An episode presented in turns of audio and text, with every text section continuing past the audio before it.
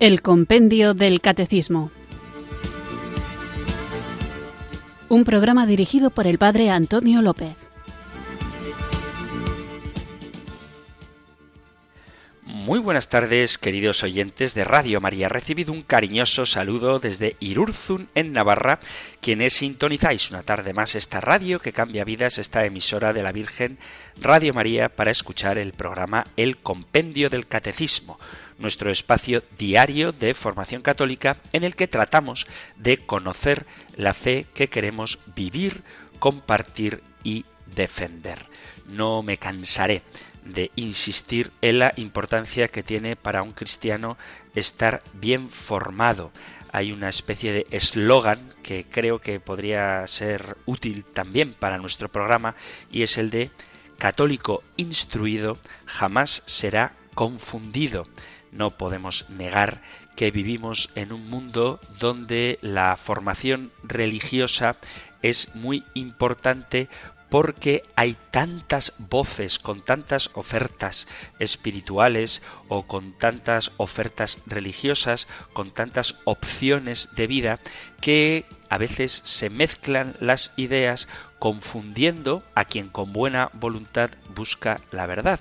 Y por eso es hoy quizá más necesario que nunca, dada la facilidad que tenemos de recibir información. A veces incluso, aunque no lo pretendamos, somos bombardeados por programas de televisión, anuncios publicitarios, páginas de Internet que se meten en nuestros hogares, aunque, insisto, nosotros no lo busquemos, invadiéndonos de mensajes que pueden dar lugar a confusión con respecto a temas tan esenciales como la propia salvación, el sentido de la vida o la existencia de una verdad objetiva válida para todos. Esa verdad no es una idea, sino que es la persona de Jesucristo quien se define a sí mismo como verdad y vida. Y por lo tanto, quien quiera buscar la verdad, quien quiera tener una vida plena, solo va a encontrarla en la persona de Jesús. Esta afirmación, que la mayoría de católicos aceptamos de una manera fácil, asimilamos sin ponerlo en duda, puede parecer para muchos una afirmación intransigente, pues al decir que Jesucristo es la verdad estamos afirmando que todas las demás cosas son mentira. Las demás cosas son verdades parciales, pero el único que posee la verdad plena, el que es la verdad plena, es Dios y Dios es Padre, Hijo, Jesucristo y Espíritu Santo. Y esto tenemos que saber argumentarlo, tenemos que saber defenderlo, porque ¿cómo vamos a dar a conocer la verdad si no estamos convencidos de que esta es universal y válida para todos?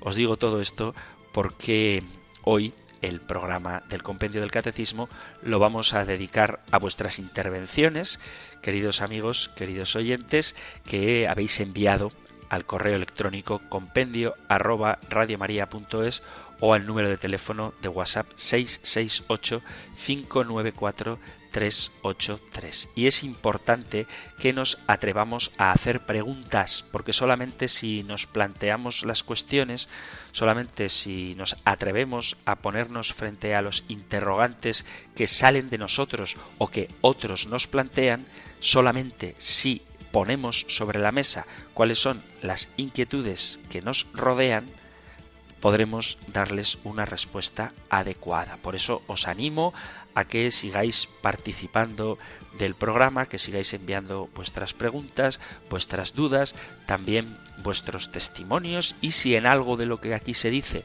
os parece que hay error, si algo de lo que se anuncia en el programa, se enuncia en el programa, os parece que está equivocado, vamos a dialogarlo. Así que hoy, como digo, el programa está dedicado a vosotros y a quien dedicamos nosotros nuestra vida es al Espíritu Santo, a Dios Padre, a Dios Hijo, que son la plenitud de la verdad que se nos ha revelado como expresión de un amor infinito y como queremos acoger ese amor, queremos abrazar esa verdad, tenemos que poner los medios para recibir todo lo que Dios nos quiere dar. Y uno de los medios que afecta a la dimensión intelectual del hombre y por supuesto repercute en la dimensión espiritual y en la práctica es la formación. Por eso es importante que estemos formados, que sepamos qué creemos y por qué lo creemos. ¿Para qué es tan importante esto? Pues en primer lugar, para vivirlo. La fe cristiana no es un conjunto de teorías, sino que es un estilo de vida, una vida que, movidos por la caridad, nos impele a compartir esta buena noticia. Y en esa tarea de compartirla nos toca muchísimas veces ponernos en diálogo con gente que opina de distinta manera, que tiene otras convicciones y que muchas veces no conocen a Jesucristo, incluso en ocasiones hasta lo atacan a él o a su iglesia, a los sacramentos, a las verdades de la Sagrada Escritura, a los principios filosóficos que sostienen la revelación. Y por eso tenemos que saber dar una respuesta, es decir, tenemos que saber defender nuestra fe. El que es nuestro defensor, nuestro advocatus, el que llamamos a nuestro lado, nuestro abogado, nuestro paráclito, es el Espíritu Santo. Por eso comenzamos siempre porque lo necesitamos, invocándole con fe.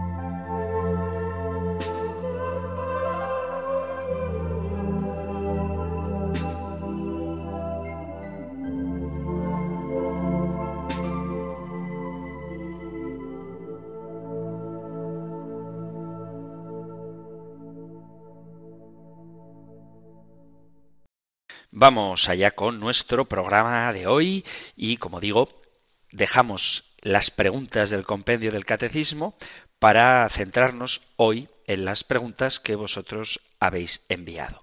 Os recuerdo que en el último programa dedicado a las preguntas de los oyentes leí, compartí con vosotros el correo electrónico de un oyente que parecía no estar muy de acuerdo con la Iglesia Católica y nos enviaba a los cristianos a estudiar ciencias y al psicólogo, porque decía que estamos locos.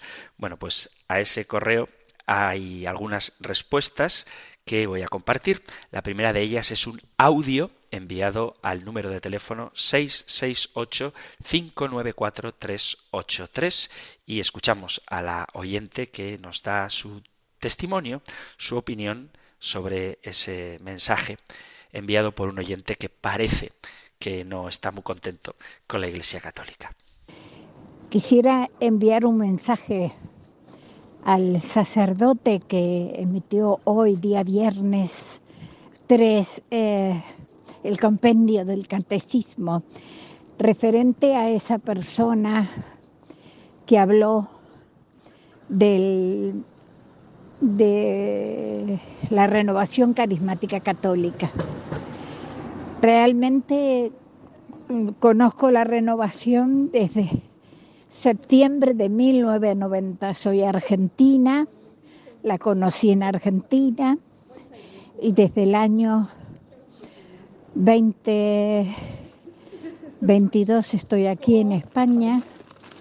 Así que en Argentina, al vivir en Capital Federal, tuve la oportunidad de realizar unos cuantos seminarios de vida y de concurrir a retiros y todo organizado por la Renovación Carismática Católica. Y realmente para mí fue descubrir a un Dios vivo.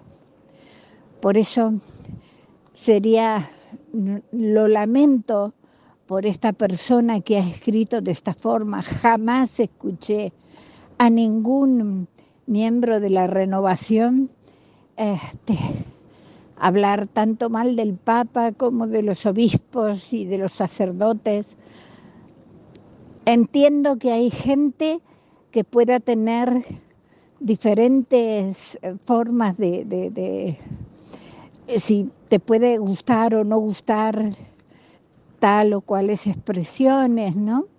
Pero jamás, jamás he escuchado hablar mal. Por eso realmente creo que esta persona, aparte de ser sanada de cuerpo, si tiene alguna enfermedad, debe ser sanada de alma y de espíritu. Y que realmente lamento todo esto, ¿no? Pero yo creo, está bien no decirlo públicamente, pero sí informar a, a, las parroquias donde él haya hecho el seminario de vida para ver qué es lo que se pudo haber malentendido porque hay veces que malinterpretamos algo, ¿no? Bueno, no sé si esto llegará a usted, padre, pero eh, mi deseo es de que se aclare, porque, bueno, eh, realmente sigo estando en lo que es la renovación, aunque aquí, como vivo en Altea, un pueblo de Alicante, Muchas veces no tengo oportunidad de dirigirme a muchos lugares porque no conduzco. Y bueno, y estuve trabajando aquí en España y no, no, tuve mucho tiempo para eh, dirigirme de un lado a otro. Pero sigo estando muy conectada con, con gente de la renovación de aquí, de Orihuela, Alicante, ¿no? Y todos los lunes oramos y la oración con esto de la pandemia, que mucha gente se fue a sus lugares de origen, este, este grupo de oración está aquí en Benidorm, entonces es mucho con gente que viene de paso, pero seguimos estando siempre unidos por la oración a través del WhatsApp. Es decir, utilizamos las redes en algo muy bueno cuando necesitamos por enfermedad o por algo o por dar gracias a Dios también de todo lo que nos regala, eh, utilizamos estos medios. Realmente eh, sentí mucha pena cuando este señor expresaba esas palabras tan, tan duras, ¿no? Y bueno, pero espero que el Señor, como, como siempre, nos acoge y sabe perdonarnos. No sé si esto es muy claro para usted, pero bueno, se lo quería hacer llegar porque sentí mucho dolor como cristiana, como católica, ¿no? Y que desde chiquitita siempre fui católica. Mi familia es católica. Así que, pero bueno, le mando un saludo y gracias. Gracias por todo lo que nos brinda tanto usted como Radio María. Bendiciones. Mi nombre es Magdalena Flores Flores. Vivo en Altea, provincia de Alicante. Magdalena, pues muchas gracias por tu mensaje. Por supuesto que debemos agradecer al Señor que haya suscitado a esta emisora de la Virgen y gracias a la Virgen porque ella nos cuida, nos protege y está siempre ahí como Madre nuestra que es. Magdalena, en este audio que hemos escuchado, menciona una cosa que me parece muy importante a propósito de las personas que sois invitadas a algún grupo o que pertenecéis a algún grupo y veis algo que os llama la atención, que nos gusta o que parece que va en contra de las enseñanzas de la Iglesia o que a lo mejor va a favor está de acuerdo con la enseñanza de la Iglesia, pero que os puede chocar.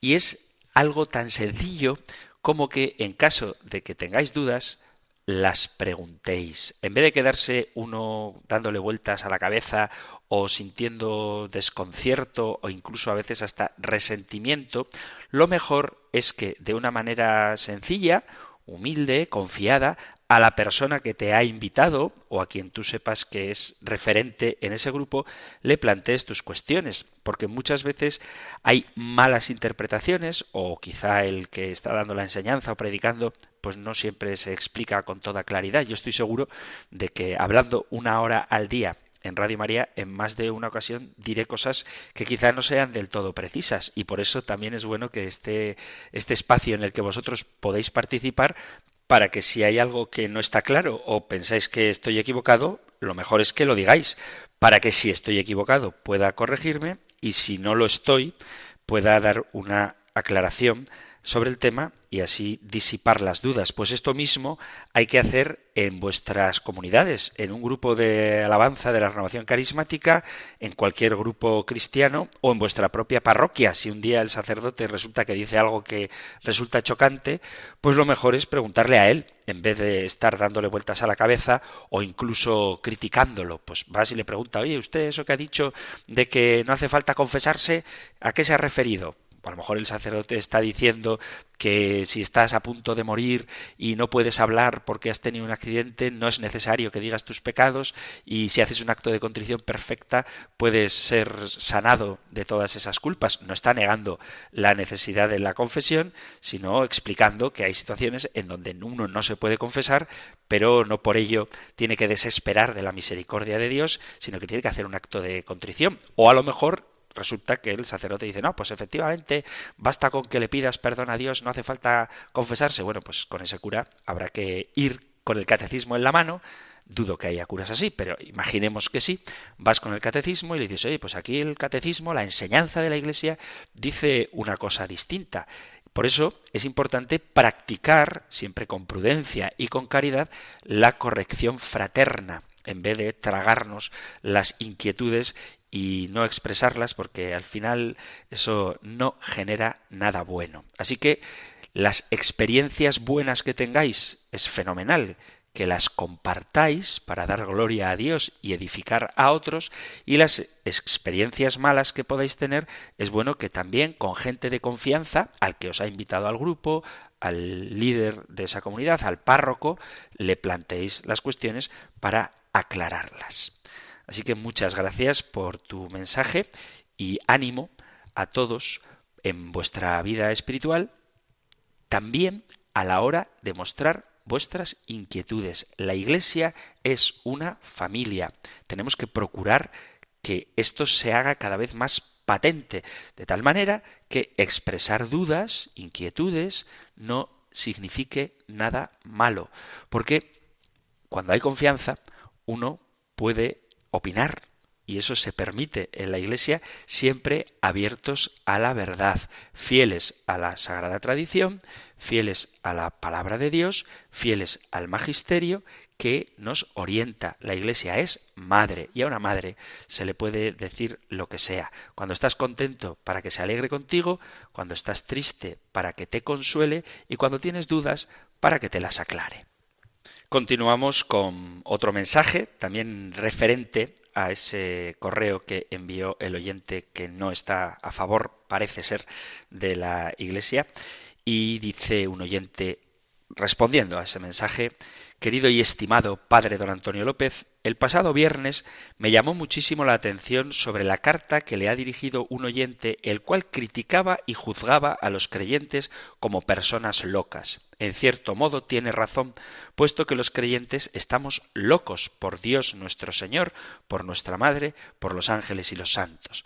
De todos modos, si el fin de su carta era molestar a conciencia lo que escribía, que Dios le perdone, puesto que vive en la oscuridad esa oscuridad de la que habla Platón en el mito de la caverna y que creo que usted conocerá mejor que yo como persona docta que es y que sirve para hacérselo saber al protagonista de la carta. Le adjunto, dice el oyente, un texto publicado en un periódico que me salió repentinamente con esa teoría de Platón y me pareció justo lo que esa persona necesitaba cuando usted comentaba la carta. Espero no robarle mucho tiempo y ruego que vea en mí a su humilde colaborador, servidor cristiano, católico, apostólico y romano, que nunca será más que su maestro. Reciba un abrazo gigante. Pues un abrazo para ti también, querido amigo, querido oyente, y poco tengo que decir. Efectivamente, creo que no hay que juzgar, hay que buscar la verdad, hay que salir de la caverna, de la oscuridad y no sé si el oyente que escribió ese correo quería molestar. Yo pienso que no, simplemente quería dar su opinión. Lo que pasa es que hay opiniones que no nos resultan agradables, pero creo oportuno compartir con vosotros que sois creyentes maduros, o al menos creyentes en camino de maduración, ese correo para que veamos que vivimos en un mundo en el que no todos están de acuerdo con lo que nosotros pensamos y también para que hagamos el juego de decir, ¿y yo qué le respondería sin faltar a la caridad? ¿Qué podría yo decirle a alguien que opina así de los cristianos sin que esto suponga un ataque personal a esa persona. ¿De qué manera puedo yo expresar la verdad cuando soy atacado sin que ese ataque hiera a mi oponente? Ojo, cuando digo que no le hiera, me refiero a que no le hiera a nivel personal. Los ataques ad hominem no son buenos. Si le hiere porque le confronta con la verdad y ésta le resulta incómoda, pues eso ya no es una cuestión nuestra.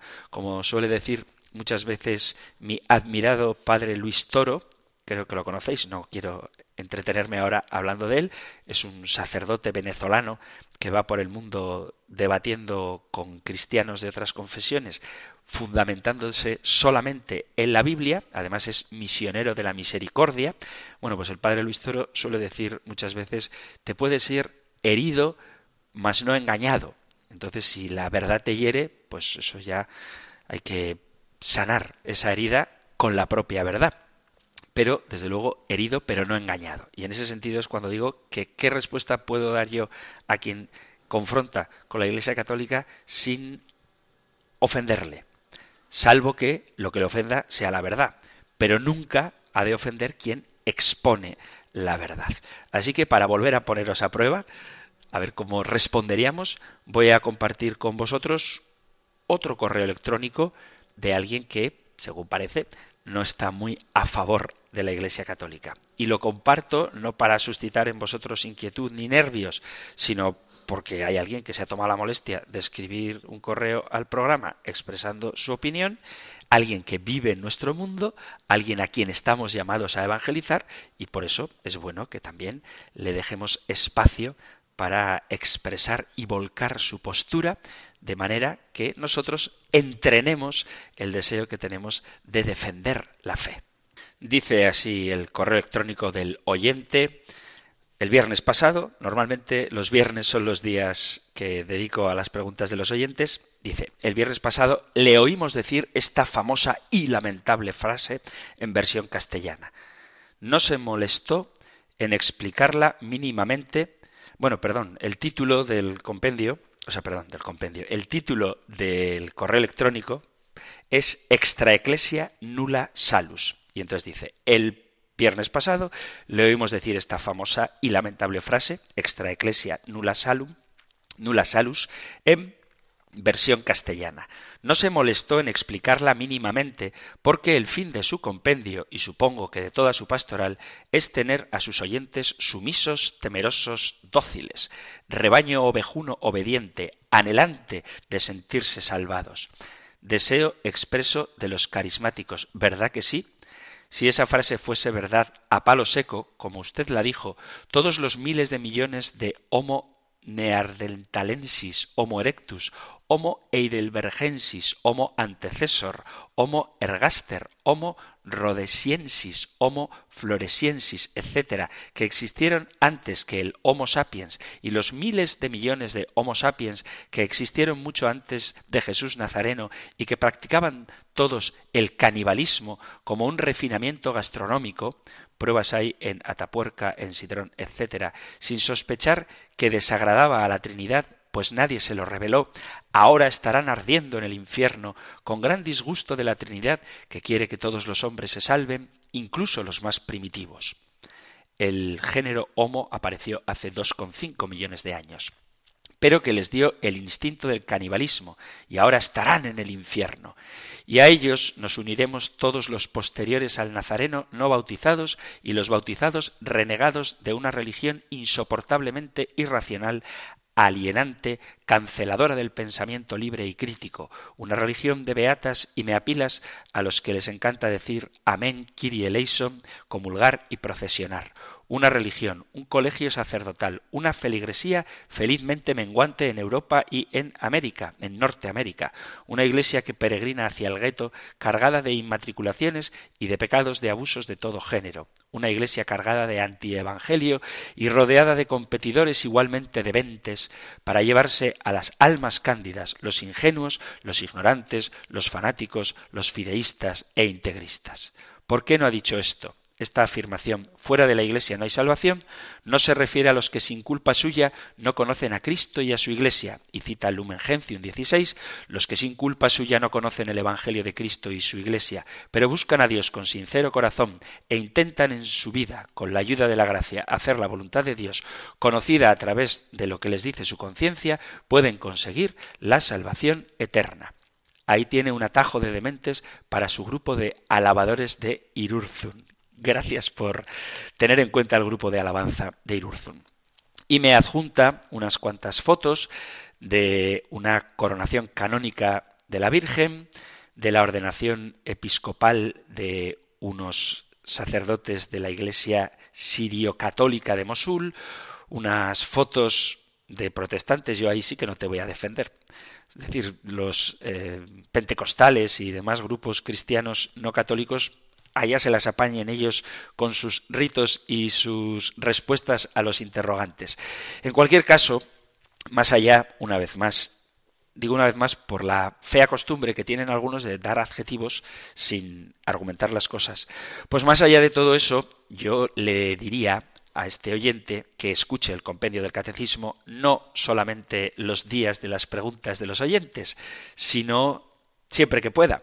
¿Por qué? Dice, ¿por qué no ha dicho usted esta afirmación sobre que cómo se explica que fuera de la Iglesia no hay salvación. Bueno, pues debo decirle a este oyente, y os recuerdo a todos, queridos amigos, que el Compendio del Catecismo es un libro que contiene 598 preguntas y que evidentemente no podemos hablar de las 598 preguntas todos los programas, sino que normalmente dedico un programa a cada una de las preguntas del compendio del catecismo. Y en su momento, cuando así lo trataba el libro, el programa íntegramente, durante toda la hora, se dedicó a explicar el sentido de la frase fuera de la iglesia no hay salvación. Entonces, ¿por qué no ha dicho usted esto del Lumen Gentium?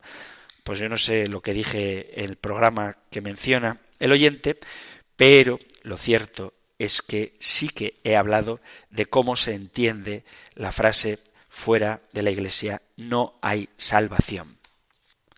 En concreto, a partir de la pregunta número 161, hablábamos en concreto de la Iglesia que es una, santa, católica y apostólica, y la pregunta 171 del compendio del catecismo, la pregunta 171, a la que como a cada pregunta dediqué la hora entera del programa, plantea qué significa la afirmación fuera de la Iglesia no hay salvación. Os leo la respuesta. La afirmación fuera de la Iglesia no hay salvación significa que toda salvación viene de Cristo cabeza por medio de la Iglesia que es su cuerpo.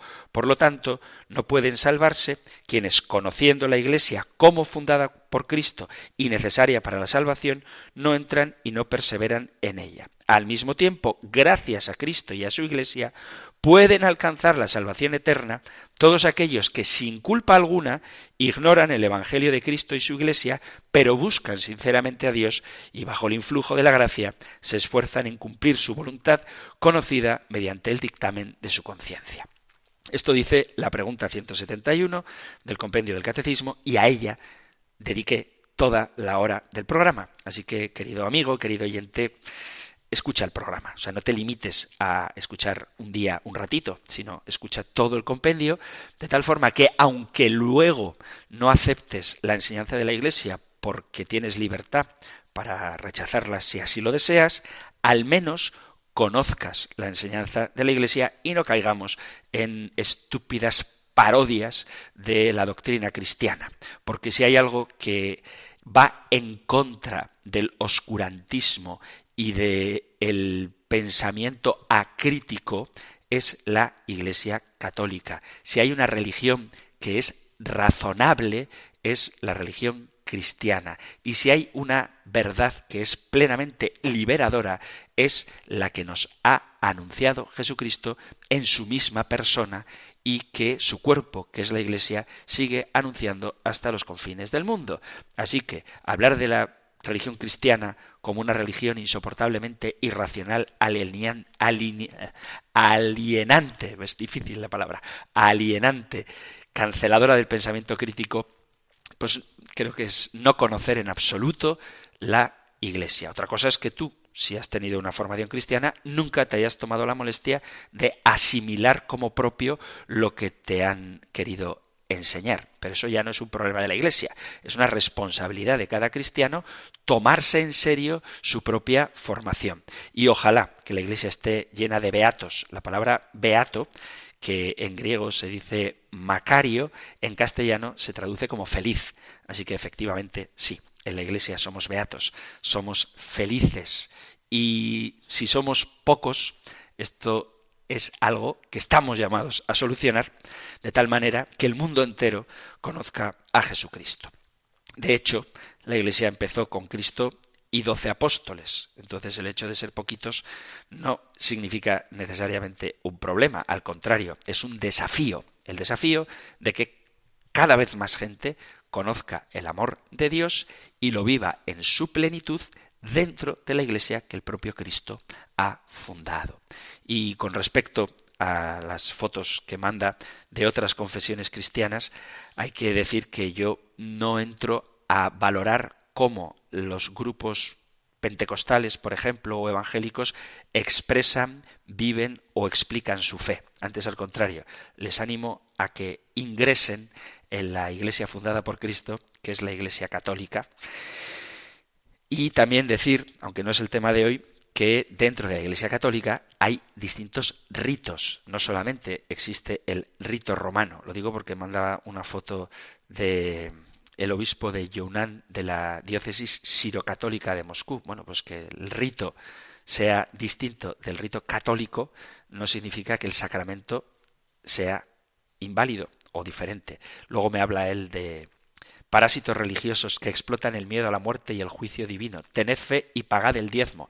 Eso, hermano, mándaselo a alguna emisora pentecostal. No se lo mandes a una emisora católica porque nosotros no explotamos nada y no tenemos miedo ni a la muerte ni al juicio, porque Dios se nos ha revelado como un Dios de amor, y desde luego en la Iglesia Católica no se exige el diezmo. Así que esas cuestiones envíaselas a quien se pueda sentir aludido por ellas y no a nosotros los católicos. Pone una foto de la conferencia episcopal y un obispo rodeado de ministros de otras confesiones que haya diálogo ecuménico no significa que seamos todos iguales, aunque sí que tenemos un sincero deseo de caminar juntos hacia la unidad. Bueno, esto es lo que yo le diría al oyente que envía este correo y ánimo, ánimo en tu búsqueda de la verdad, porque a veces la visceralidad es más acrítica de lo que lo es la fe y el rencor o el odio nos incapacita para buscar la verdad. Así que, hermano, te deseo las mejores bendiciones y ojalá que con una mente abierta seas capaz de descubrir a Jesucristo en su iglesia. Leído este correo y respondido muy por encima, vamos a hacer una breve pausa musical antes de continuar con nuestro programa hoy dedicado a la participación vuestra, queridos oyentes.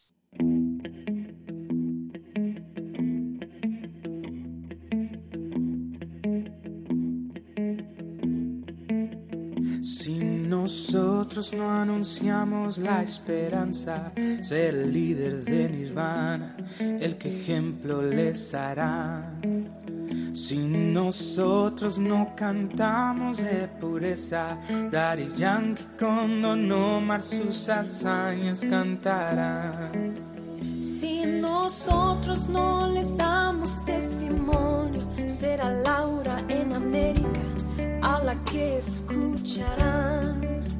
Si nosotros no exaltamos la modestia, será Silvio Berlusconi el que los inspirará. Si no llenamos la tierra con la vida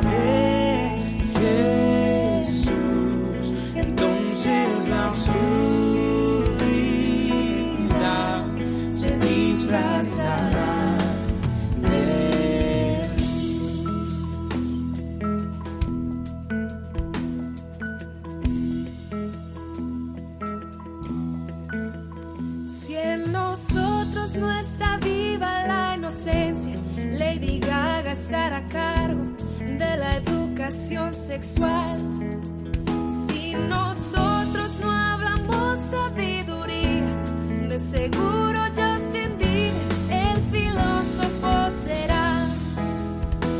Si nosotros no vivimos diferente, en TV seguirá siendo el modelo de virtud. Entre el patrón del mal y factor X, alimentarán los sueños que tendrá la juventud. Si no llenamos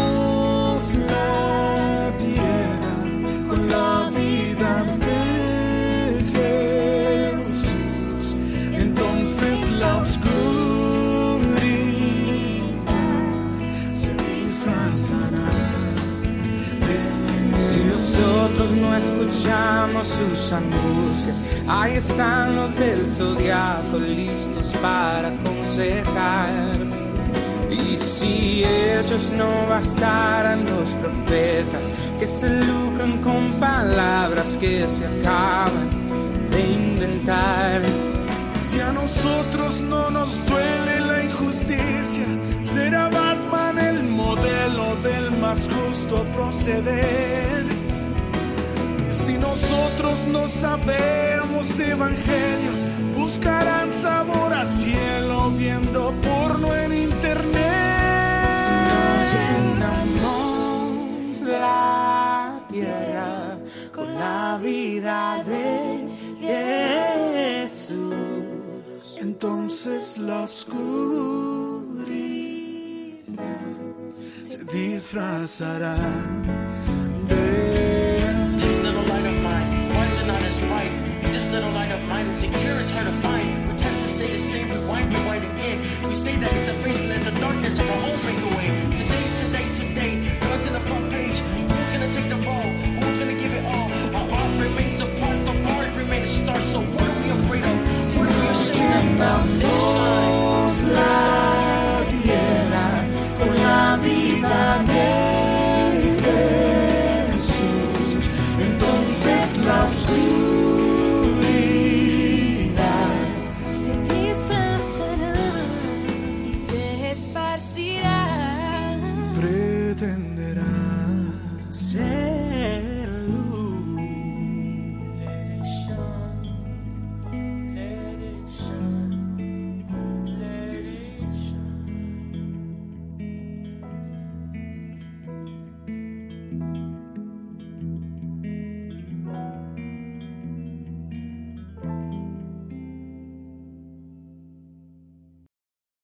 Estás en Radio María escuchando el Compendio del Catecismo, nuestro espacio diario de formación católica en el que tratamos de conocer, vivir, difundir y defender nuestra fe. Este programa que puedes escuchar de lunes a viernes de 4 a 5 de la tarde aquí en la emisora de la Virgen y hoy estamos respondiendo a las preguntas que vosotros, queridos amigos, queridos oyentes, podéis enviar y habéis enviado al correo electrónico compendio arroba radiomaria.es, compendio arroba radiomaria.es o al número de teléfono para WhatsApp 668-594-383.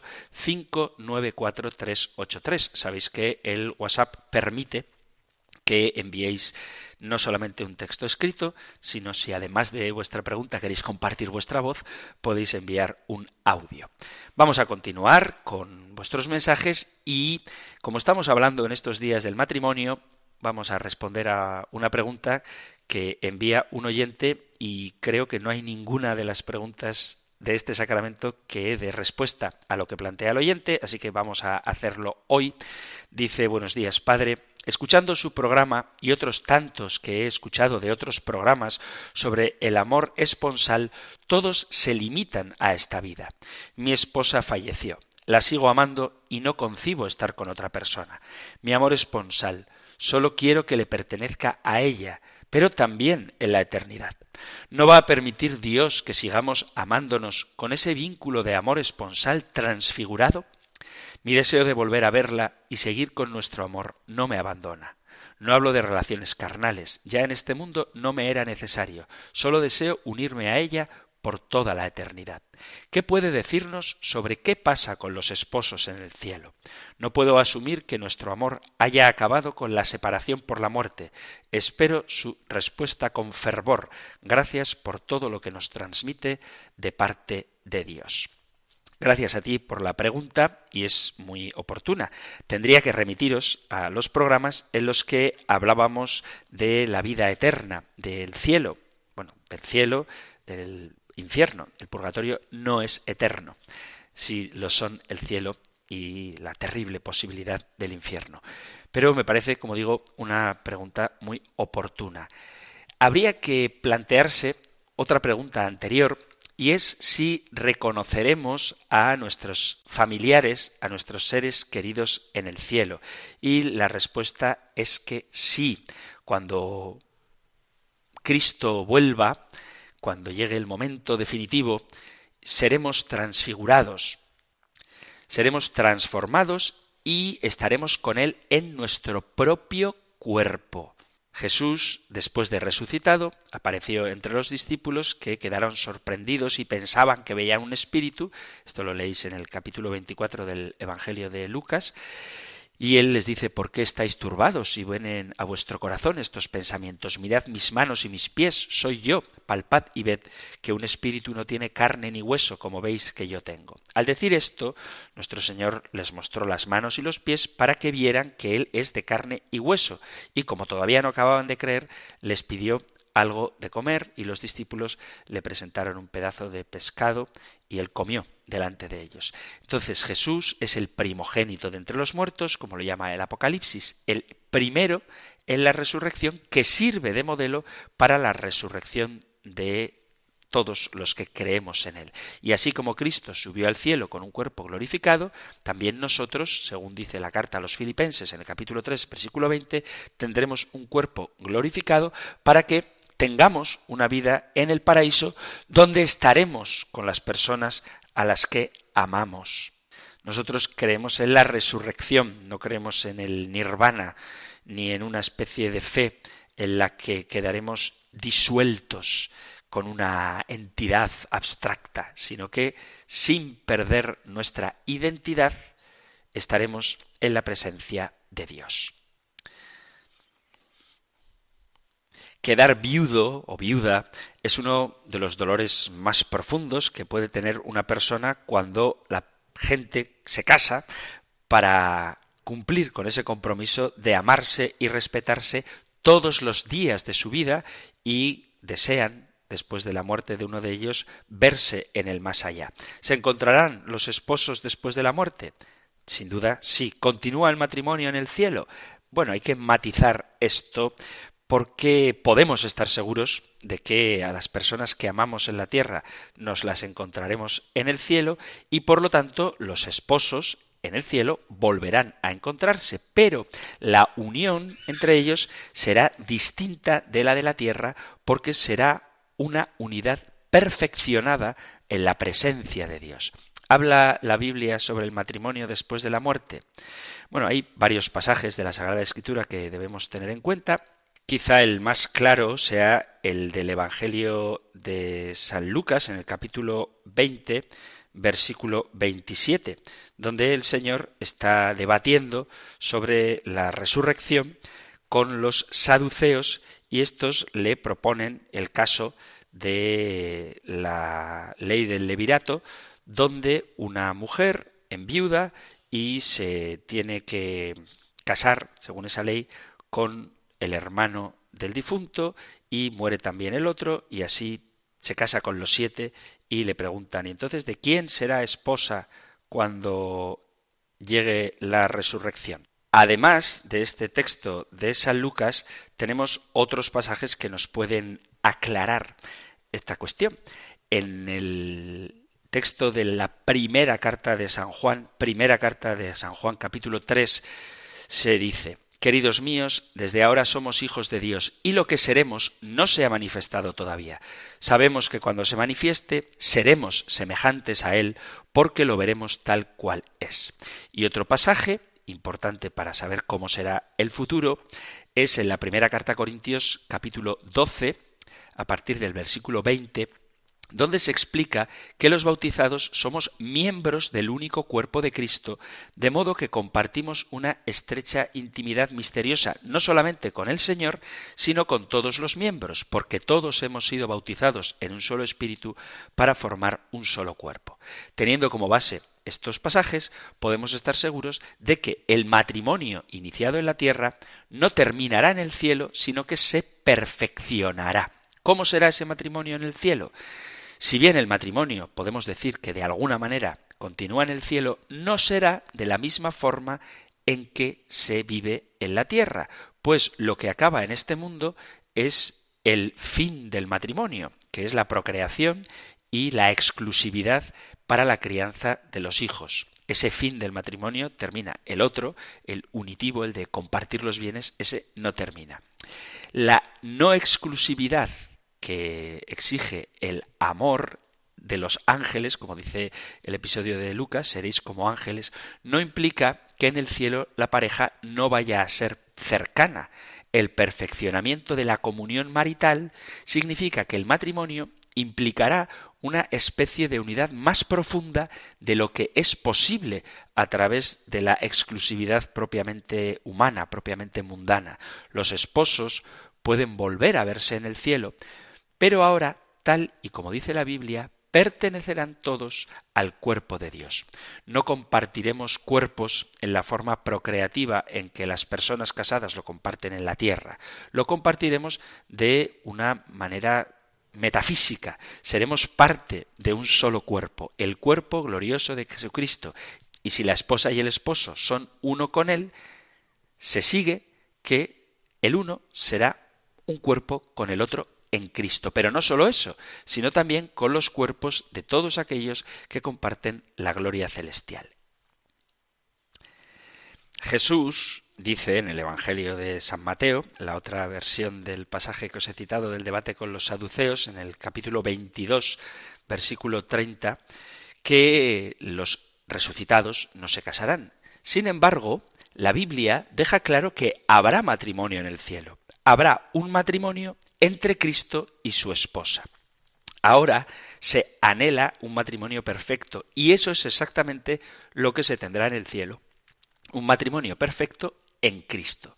Jesús dijo que la institución del matrimonio terminaría una vez que haya cumplido su propósito de reflejar el matrimonio entre Cristo y su Iglesia.